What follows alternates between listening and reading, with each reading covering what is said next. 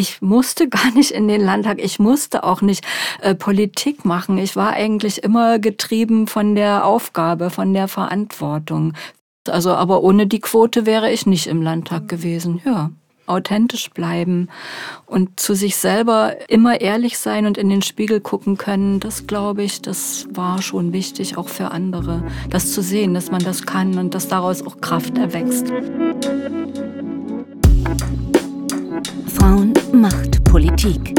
Ein Podcast für Empowerment. Und meine letzte Gesprächspartnerin in diesem Podcast heißt Gerrit Große.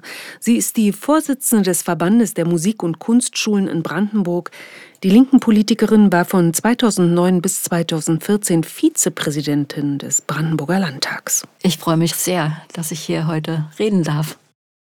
Wenn man sie googelt, das mache ich natürlich, bevor, äh, bevor ich mich mit äh, meinen Gesprächspartnerinnen treffe, findet man sehr viele Bilder, sehr viele Interviews mit ihnen. Sie sind 2019, also seit vier Jahren, aus der aktiven Politik raus. Vermissen Sie was?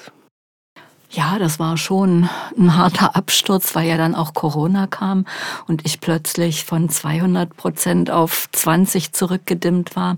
Und ja, ich vermisse äh, viele Menschen, mit denen ich Kontakt hatte. Ich vermisse die Möglichkeit, viel zu lernen, viele Begegnungen zu haben. Das war erstmal schwierig, aber inzwischen habe ich mich eingepegelt. Sie machen ja auch weiter, ne? Sie sind jo. ja äh, die Vorsitzende des Verbandes, jetzt muss ich gucken, der Musik- und Kunstschulen in Brandenburg. Also so einen ganzen Rückzug so aufs alten Teil, Entschuldigung, aber so in, zur Ruhe können Sie sich nicht setzen. Nee, und das ist äh, deshalb schön, weil das so zurück zu den Wurzeln ist. Ne? Ich bin ja Lehrerin für Musik und Deutsch und darstellendes Spiel äh, gewesen und habe jetzt in dieser Verbandsarbeit am Ende ja immer wieder Kunst äh, mit Kindern und darstellendes Spiel mit Kindern und Kunst mit Kindern, Musik mit Kindern und das ist schön. Sie haben es schon gesagt, Sie haben Germanistik und Musikwissenschaften studiert mhm. und ähm, sind Schulleiterin am Runge-Gymnasium dann? Ja, das war eine kurze Zeit nur, zwei Jahre vor der Wende und ein Jahr danach. Die andere Zeit war ich 25 Jahre lang, war ich Lehrerin. Mhm. Wie kommt man aus dem Lehramt in die Politik? Naja, das beginnt ja schon sehr, sehr, sehr viel früher. Das beginnt in der Kindheit, ein politisches Elternhaus. äh, immer irgendwo habe ich mich zuständig gefühlt für ein bisschen mehr als meine eigenen äh, Geschichten. Die Schule hat eine große Rolle gespielt. Ich hab, war immer irgendwo kulturmäßig angebunden, habe Kultur an Schule organisiert als Kulturverantwortliche an der erweiterten Oberschule. Und so ging das im Studium dann weiter. Ne? Und dann hat man irgendwo das Gefühl, man muss jetzt äh, doch auch äh, eine Organisation haben, in der man das voll äh, ausleben kann und wirksam sein kann. Und das war schon auch die Partei damals für mich. 76 bin ich in die SED eingetreten. Das mhm. wollte ich fragen. Sie sind in die SED eingetreten, mhm. tatsächlich aus Überzeugung. Viele haben es ja auch gemacht, weil es irgendwie dazugehörte. Also das war so gar nicht bei mir. Ich konnte ja auch gar nicht. Ich wäre viel eher gern eingetreten. Man hat Akademiker nicht genommen, weil es ja eine Arbeiterpartei sein sollte. Ich wollte das. Also ich, mich hat niemand irgendwo gelockt mit irgendwas. Ich wollte gern Mitglied sein, weil ich damals den Eindruck hatte, wenn, dann geht es nur damit, äh, diesen damals Sozialismus menschlicher zu machen. Wie groß war dann die Enttäuschung, dass es nicht geklappt hat? Die war riesig. Also ich habe die Wende äh, als, eine, als etwas wahrgenommen, was wirklich ganz, ganz, ganz viel an Vorstellungen hat platzen lassen. Ich habe an die andere DDR noch geglaubt, auch noch ein ganzes Stück nach der Wende und habe ähm, es immer als einen Verlust gesehen, als etwas, wo Scheitern und Versagen dazu gehört, auch vielleicht mein eigenes, dass man viele Dinge nicht hat sehen wollen, sehen können, nicht ausreichend kritisch gewesen ist. Und Sie haben dann, kann man das so sagen, Ihren Job als äh, Direktorin äh, am Gymnasium verloren, weil Sie in der SED waren? Kann man das so sagen? Ist das so? Ja, das war ja dann damals mhm. schon die PDS. Ähm, ja, es, äh, es war so vieles. Es ist dann natürlich dieses Stück äh, Nähe, Systemnähe mir vorgeworfen worden, die ja auch da war, die ich auch nie verleugnet habe. Und wo ich immer gesagt habe, ich bin ja nicht in diese Partei eingetreten, um Schulleiterin zu werden. Und ich kann da auch nicht austreten, um es zu bleiben. Ich war gleich von Beginn an, 1990 war ich im Kreistag das war nebenbei noch äh, und das war auch das Problem für die Schulleitergeschichte. Ich habe die PDS-Fraktion im Kreistag äh, geführt und äh, ja, und das habe ich auch 20 Jahre gemacht, Kreistag. Und dann bin ich erst 2001 äh, in den Landtag gegangen, was ich gar nicht wollte. Ich wollte eigentlich, Kreistag ist ja ehrenamtlich, ne, da ist man ja noch weiter Lehrerin und ich wollte eigentlich immer Lehrerin bleiben und habe auf einen ganz, ganz, ganz hinteren Listenplatz äh, kandidiert, damit die Liste eben mit Frauen äh, quotiert erfüllt werden konnte und ich wollte da nicht hin. Und dann hatten wir aber äh, in dem Jahr 2001 so viele, also 28 damals, glaube ich. Äh, und dann bin ich nachgerückt. Hm. Über die Quote quasi, könnte man es so sagen? Naja, es war ja immer quotiert bei uns. Mhm. Also, aber ohne die Quote wäre ich nicht im Landtag mhm. gewesen. Ja. Mhm. Wenn Sie das so erzählen, ich muss nochmal zurückgehen, um äh, dann über Ihre Erfahrung, über Ihren reichen politischen Erfahrungsschatz zu reden. Ähm, war das für Sie, das wirkt jetzt so abgeschlossen. Also es war so, Sie sind in der SED, bleiben dann in der PDS einfach. Das klingt so einfach, aber es war bestimmt nicht einfach, oder? Das war doch eine große Auseinandersetzung. Es war überhaupt nicht einfach und es war auch emotional so, dass ich äh, oft dachte, ich kann das alles gar nicht. Ich will auch raus. Deswegen der Wechsel an, an diese Grundschule, damit ich nicht in dieser Dauerspannung lebe, erklären zu müssen, warum hast du wann was nie äh, nicht gesehen. Ähm, und die ersten Jahre im Kreistag waren auch so, dass die damals PDS-Fraktion natürlich die sämtliche Schuld für die 70, äh, für die 40 Jahre äh, DDR-Sozialismus ähm, vor den Bug geworfen bekommen hat. Also es waren harte, harte Auseinandersetzungen, sehr laut sehr böse, sehr persönlich, oft auch unter die Gürtellinie. Und es war äh, eine Arbeit, von der ich heute gar nicht mehr weiß, ob ich das noch mal, ob ich noch mal die Kraft hätte dazu. Wie, wie, wie konnten Sie sich dem widersetzen? Sie wirken sehr kooperativ, sehr zugewandt. Ähm, wie haben Sie das ausgehalten, schlicht und ergreifend? Ich glaube schon, dass ich es ausgehalten habe, weil, weil ich irgendwo bei mir geblieben bin. Das haben mir auch die, ich habe ja dann, äh, als ich für den Landtag kandidierte, zweimal das Direktmandat auch gewonnen. Die Bürgerinnen und Bürger von Oranienburg haben mir immer wieder gespiegelt, dass sie das ehrlich finden, dass ich dabei geblieben bin, dass ich kein Wendehals bin, dass ich nicht einfach gegangen bin oder in eine andere Partei gegangen bin. Also dieses Stückchen bei sich bleiben hat mir geholfen. Und dann war damals die PDS auch noch äh, eine Partei, wo wir uns selber wirklich sehr, sehr gestärkt haben und wo es auch eine Kultur gegeben hat der, der Debatten, die sehr angenehm war, wo wir um Lösungen gerungen haben. Und letztendlich ähm, auch, dass ich mir in dem Sinne, dass eine Zusammenarbeit mit Staatssicherheit oder so bei mir nicht vorgelegen hat. Also ich hatte keine Leichen im Keller. Ich habe immer versucht, ähm, als Lehrerin auch gute Arbeit zu leisten und ich glaube, das war's dann. Ich hatte zwei Gesprächspartnerinnen in diesem Podcast, die haben gesagt, wenn sie ein Vorbild benennen sollten, dann wäre es Frau Große. Oh, oh. Sind Sie sich dessen im Klaren, dass Sie ein Vorbild sind für andere Frauen, die in der Politik jetzt sind? Ich weiß gar nicht, Vorbild will ich eigentlich gar nicht sein, aber ich äh, finde schon, dass man auch als Lehrerin und auch als Politikerin mit diesem authentisch bleiben und zu sich selber äh, immer ehrlich sein und in den Spiegel gucken können, das glaube ich, das war schon wichtig, auch für andere, das zu sehen, dass man das kann und dass daraus auch Kraft erwächst. Sie waren Landtagsvizepräsidentin mhm. und haben da natürlich auch so eine ordnende, repräsentative Funktion in so einem Landtag. Ähm, spielte das eine Rolle, dass Sie eine Frau sind? Ja, das Inwiefern? spielte immer eine Rolle. Also Gunther Fritsch war damals derjenige, der, äh, also er war der Präsident, ich war die Vizepräsidentin, gab ja nur eine Vizepräsidentin in dieser Zeit. Und dann gab es diese Situation, dass Gunther Fritsch gesagt hat, wir bauen jetzt einen neuen Landtag. Das war ja äh, dann meine Aufgabe, die Kunstkommission. Kunst soll mal die Frau machen.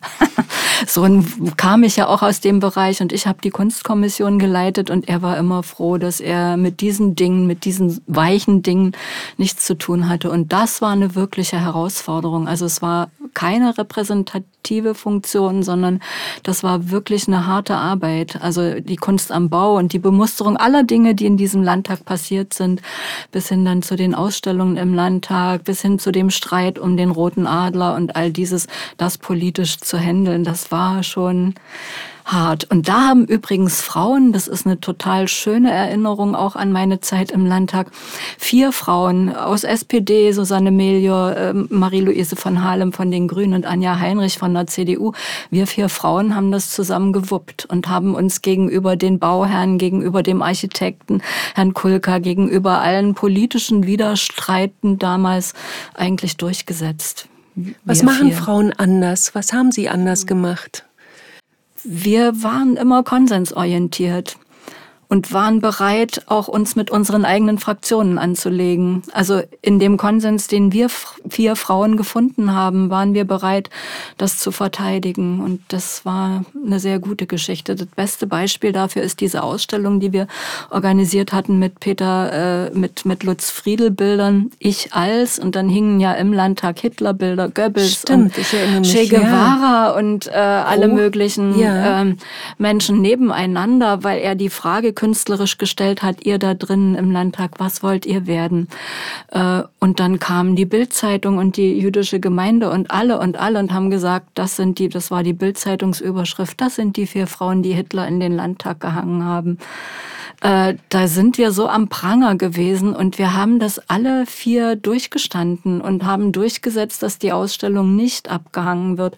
Und es ist eben auch, wir haben das gespürt, dass die sein muss, dass diese harte Frage gestellt werden muss, wie ernst die Demokratie in diesem Landtag äh, sich entwickeln kann und ähm, ja und es hat auch nichts gegeben es hat keine Blumen vor Hitlerbildern gegeben und auch kein Anspucken der Gemälde sondern die Brandenburgerinnen und Brandenburger haben das ausgehalten.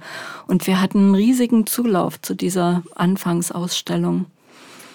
Wie haben, woher nehmen Sie die Kraft oder woher haben Sie diese Kraft genommen für diese Auseinandersetzungen? Das äh, klingt ja danach, dass Sie, dass es sehr viel Kraft gekostet hat.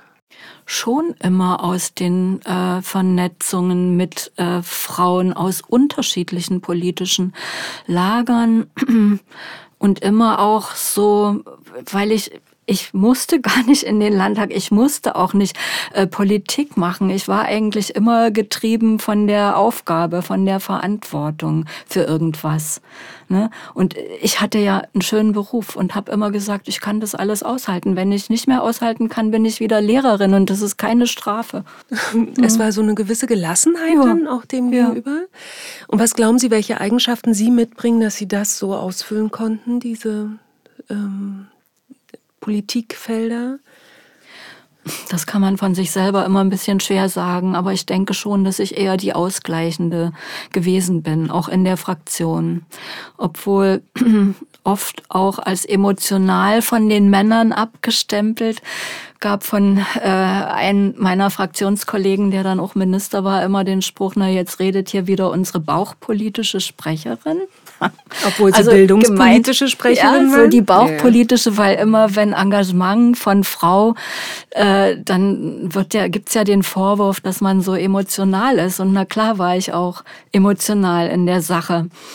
Ähm, und das wurde oft nicht so gern gesehen. Ne? Mhm.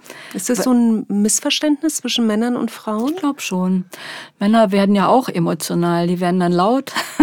äh, Frauen werden anders emotional. Ne? Und mit dem großen Herzblut können manche Männer nicht so gut umgehen. Mhm.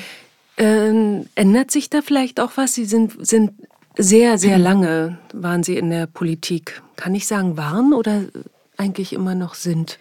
Naja, ich bin es ja irgendwo ja. immer noch. Ne? Also Sie also, sind schon lange in der ja. Politik. Ja. Ähm, ändert sich da gerade was? Ändert sich was in der Kommunikation? In ich glaube eher nicht. Oh.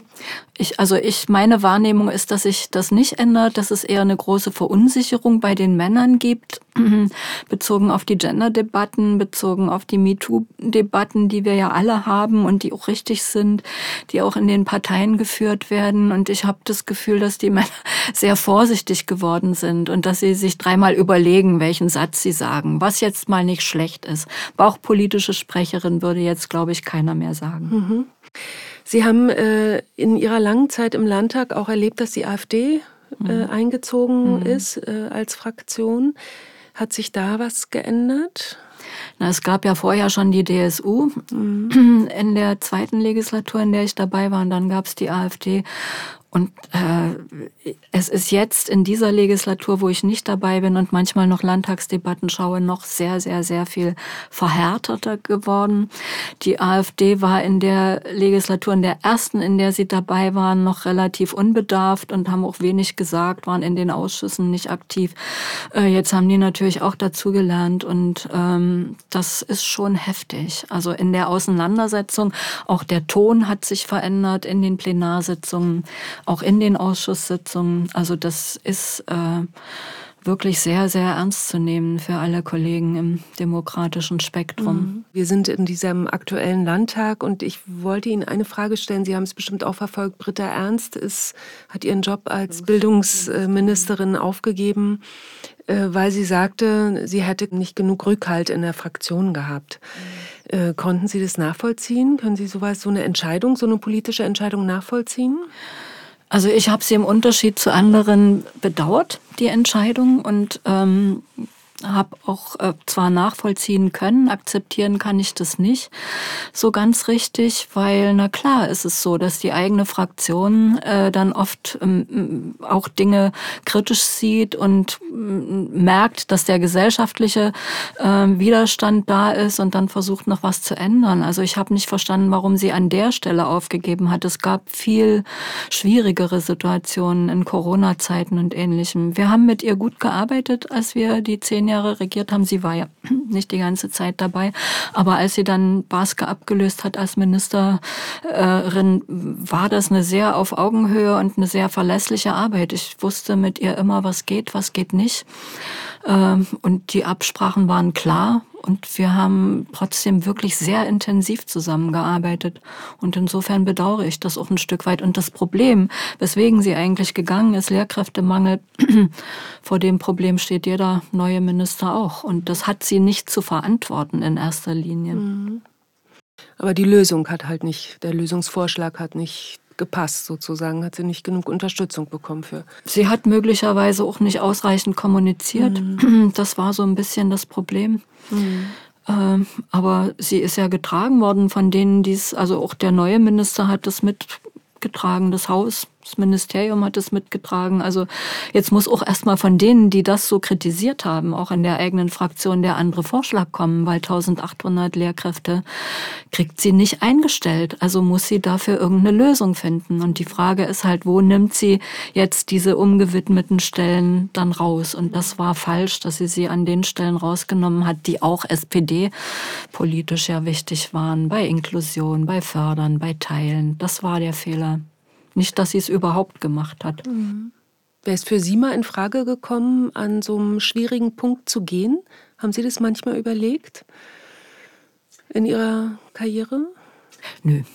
Also den Punkt hat es nicht gegeben. Also man hat mal so ein Gefühl gehabt, dass äh, man bei den eigenen Leuten, bei Kita beitragsfrei zum Beispiel, gab es viel, viel Streit, auch in der eigenen Fraktion, dass man sich gesagt hat, wenn das jetzt hier nicht in der eigenen Fraktion weitergeht, was macht das alles noch für einen Sinn? Aber ich habe dann schon immer noch bis zu Ende gekämpft und auch erreicht, ja.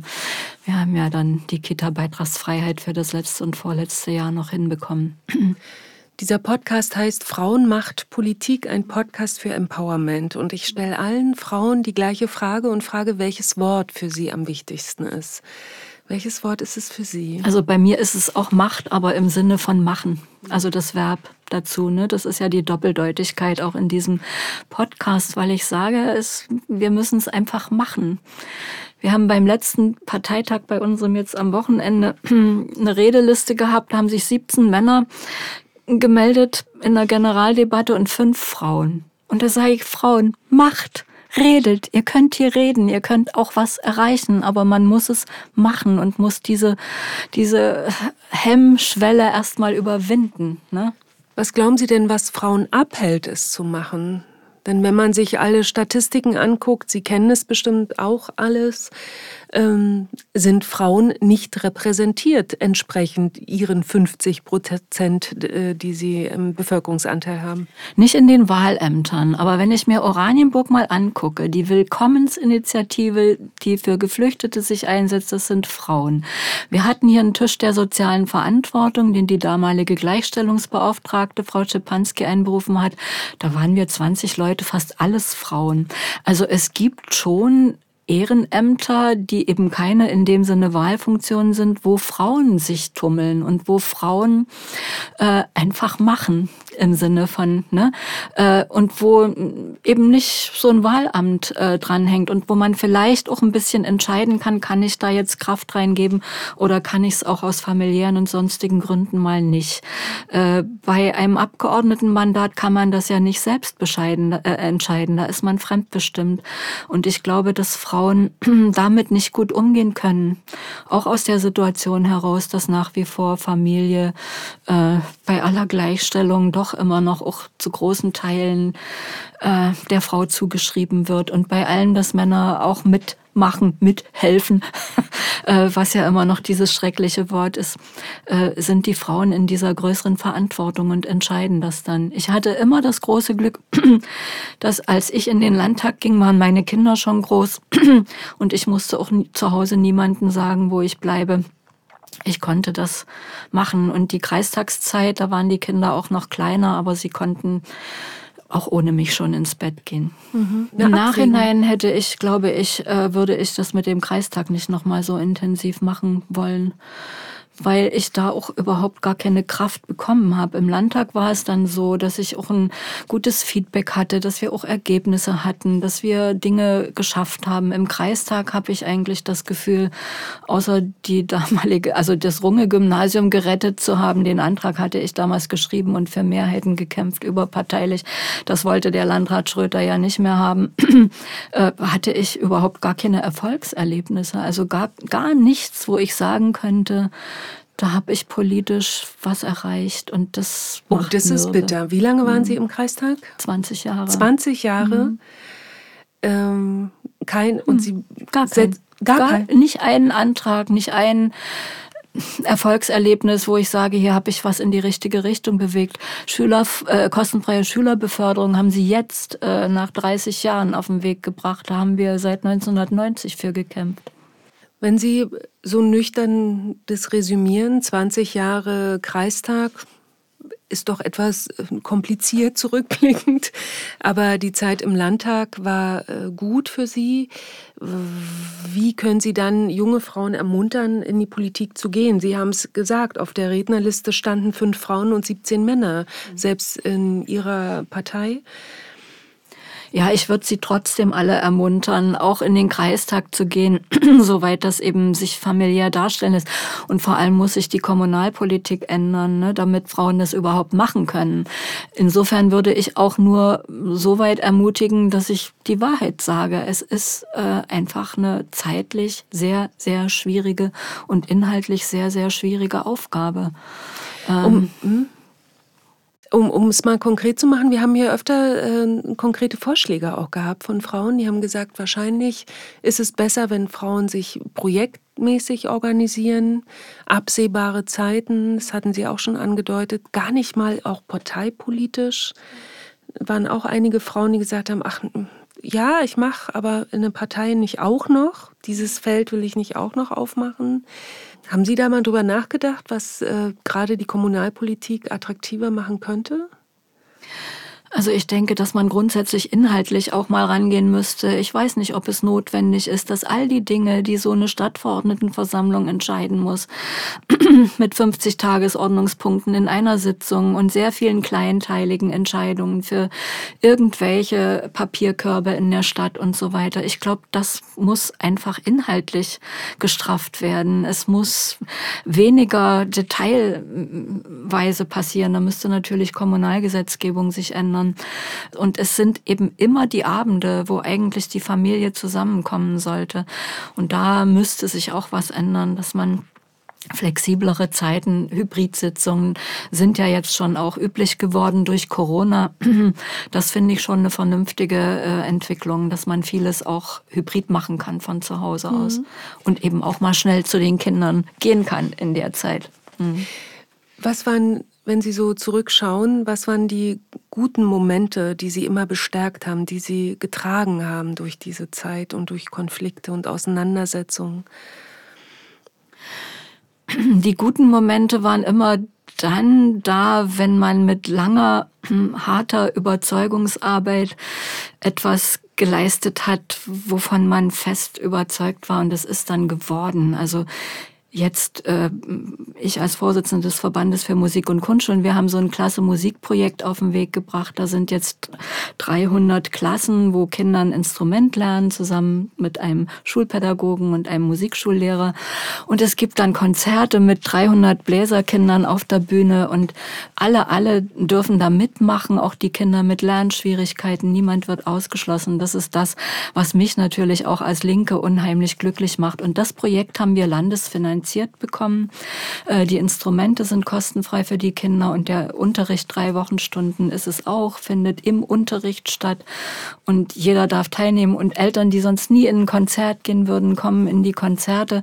Wenn ich die Kinder sehe, die sind ja im Alter von, von acht, neun Jahren und die größten kleinen Rüpelchen sitzen dann dort und spielen ihr Streichinstrument ganz in Ruhe und haben ganz viel gelernt und sind konzentriert und sind glücklich, weil die Eltern klatschen. Das ist total schön. Da könnte ich wirklich auch immer noch weinen. Wenn ich in diesen Konzerten bin, denke ich, ja, dafür hat sich's schon alleine gelohnt. Dankeschön. Das war Gerrit Große und alle elf Frauen, die ich für diesen Podcast interviewen durfte, treffen sich am 22. Mai in der Orangerie im Schloss Oranienburg wie dieser Abend war und welche Erfahrungen wir aus diesen Gesprächen mitnehmen, das hört ihr in unserem nächsten Podcast. Mein Name ist Anke Burmeister. Frauen macht Politik. Ein Podcast für Empowerment.